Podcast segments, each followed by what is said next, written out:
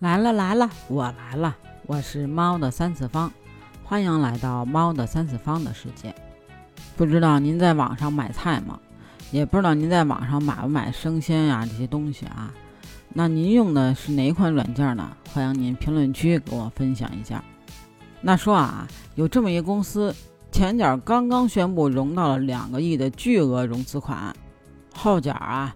就劝着人那个员工居家办公的档口，在线遣散了大多数的员工，拖欠工资、断缴社保、线上裁员，员工放在公司的电脑啊都一并收走了，更甚至删除了办公软件的账号，堵死了员工的沟通渠道。这一系列的极限操作，就发生在线上卖菜的行业，曾经的先驱每日优先的身上。相信呢，你也听说了这件事情。那对于这件事情，您怎么看呢？也欢迎您评论区跟我分享。那不如您先听听我的看法呗。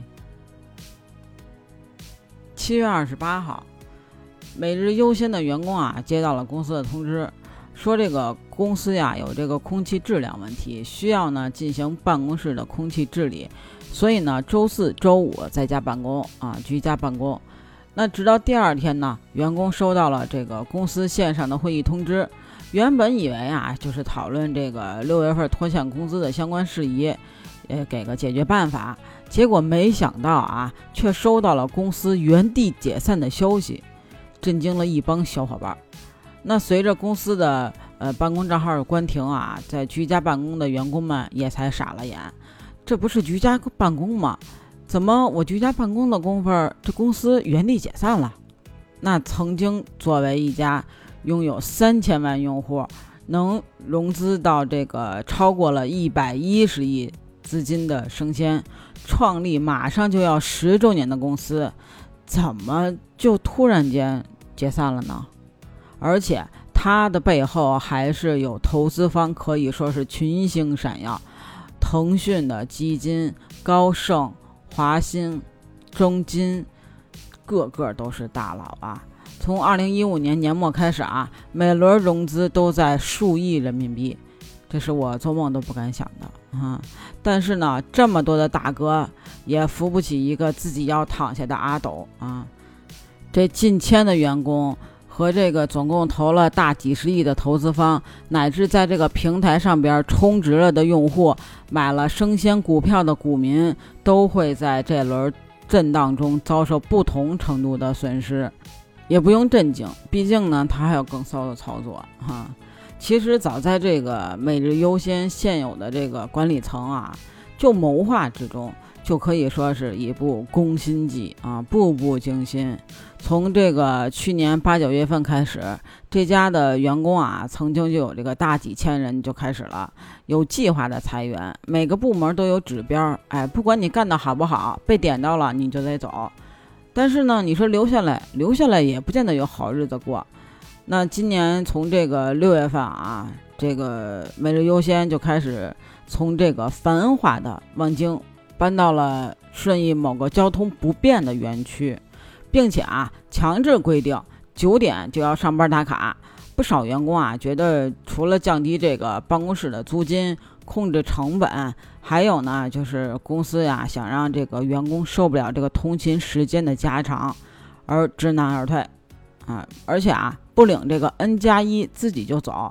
都知道啊，这个公司辞你跟你辞公司，他这个钱是不一样的，对吧？那在这个七月二十七号星期三的时候啊，行政呢就在这个多个部门的员工群里边通知了，要对办公室进行空气整治，所以呢，员工周四周五啊就居家办公，不用来了。而且啊，强调的是收到员工反馈，为了提供一个更安全的办公环境。那第二天呢，这个最骚的操作就来了啊！HR 开了一个十五分钟的会议，开完会议之后啊，呃，就是解散通知之后，一个反手就关闭了员工的办公软件账号。员工即便有问题想抗议，都没有办法去办公室啊，更没有办法立刻的线上沟通。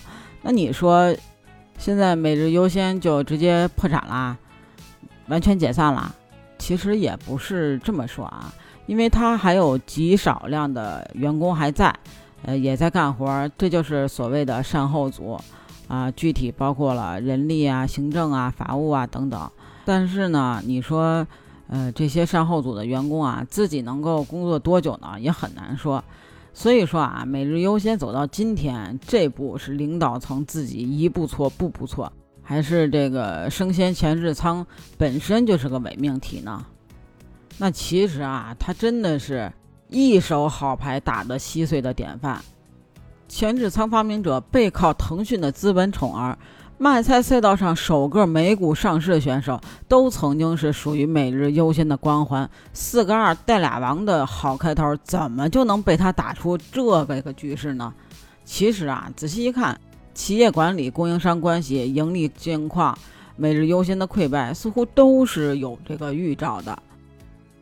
而且呢，他们这个。大面积裁员，从两千人裁到九百人，那也是由供应商上门讨债。根据这个公司上市前的招股书显示啊，从一八年开始就已经开始拖欠供应商货款三年了，而且欠的货款超过了三十亿。为了维护平台这个。呃，声誉啊，所以呢，他们常常会要求供应商撤诉，而且啊，签这个保密协议，然后呢，约定时间分期兑付，以求啊消息封锁。但是啊，这终究是纸包不住火，被拖欠太久的商户啊，在这个今年三月份开始，就跑到了这个北京的总部，集体的维权，现场是一片狼藉。七月二十九号啊，媒体也报道了，就唯独每日优先。这个多日的供应商啊，从这个三千多万元一直到几万元不等，嗯，也是各种层次的啊，什么工人呀、农民，甚至连装水工人都是啊，就更别说这个在职的员工工资了。而且啊，他们在这个顺义的这个仓库啊，也基本上快空了，将这个实物抵债都不行。被拖欠的人呢，很快就意识到了，恐怕欠款追回来很难。最惨的还是被那些呃恶意裁掉的员工，不仅呢讨不到说法，还要面临公司因直接断交社保而影响的呃买房啊、买车呀、汽车牌照啊等等的相关事宜的后果。这个啊是有些没法补的。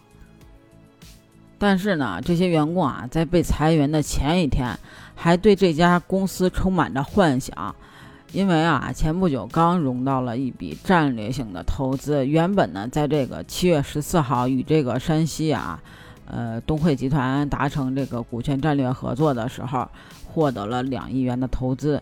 结果没想到，这笔救命钱还没有到，就已经成了压死骆驼的最后一根稻草。如今，每日优先不仅没了钱，还欠了一屁股的烂账。在这个呃人去楼空的情况下啊，呃，创始人徐正也早已经跑路了。虽然呢之后啊有这个出面回应此事，但是呢也不能掩盖这位曾经的呃数学天才如今的落魄。那他怎么就到这一步了呢？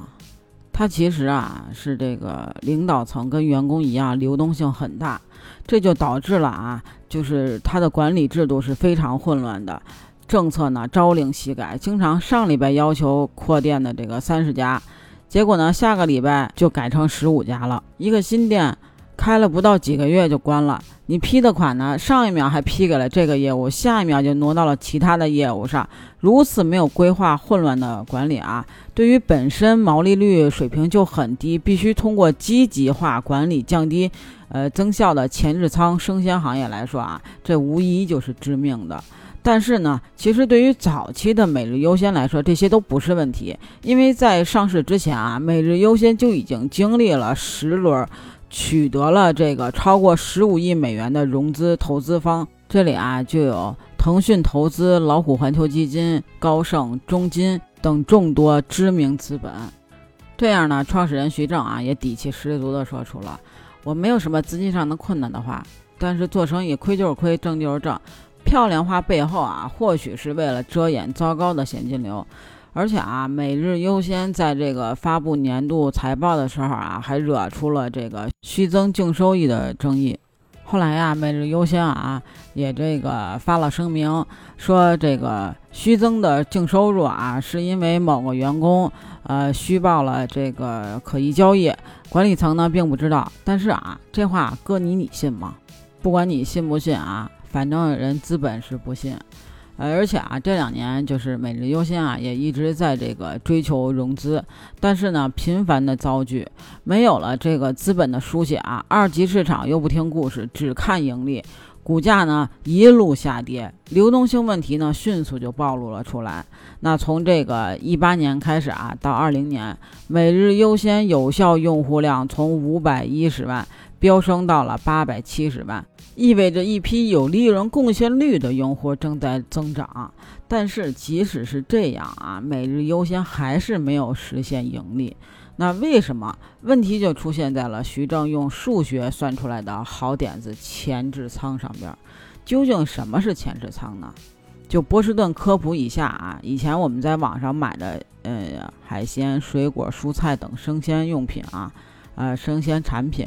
都是商家从当地的呃仓库里边直接走这个冷链物流，呃快递发货，而且啊这种冷链物流的呃运费成本啊是非常高的，也是在这个过程中啊还不能保证会不会坏掉，呃有没有这个耗损。那作为大多数的消费者来说啊，很多人就不愿意掏多掏这份钱，为了解决这个问题呢，前置仓就出现在了。城市的关键位置，都布局在了大大小小的冷链仓库。那以前啊，呃，消费者要吃到这个新鲜的呃水果啊、呃蔬菜呀，还有这个海鲜呀，可能需要几天才能实现。那现在啊，只要从这个每日优先上面订货，半个小时就能送上门，是不是挺高兴的？啊，所以呢，前置仓不仅大大减少了这个运输的时间，它还能减少啊不必要的这个食物损失，一举两得。但是呢，要布局，这最后的一公里物流哪有那么简单呀？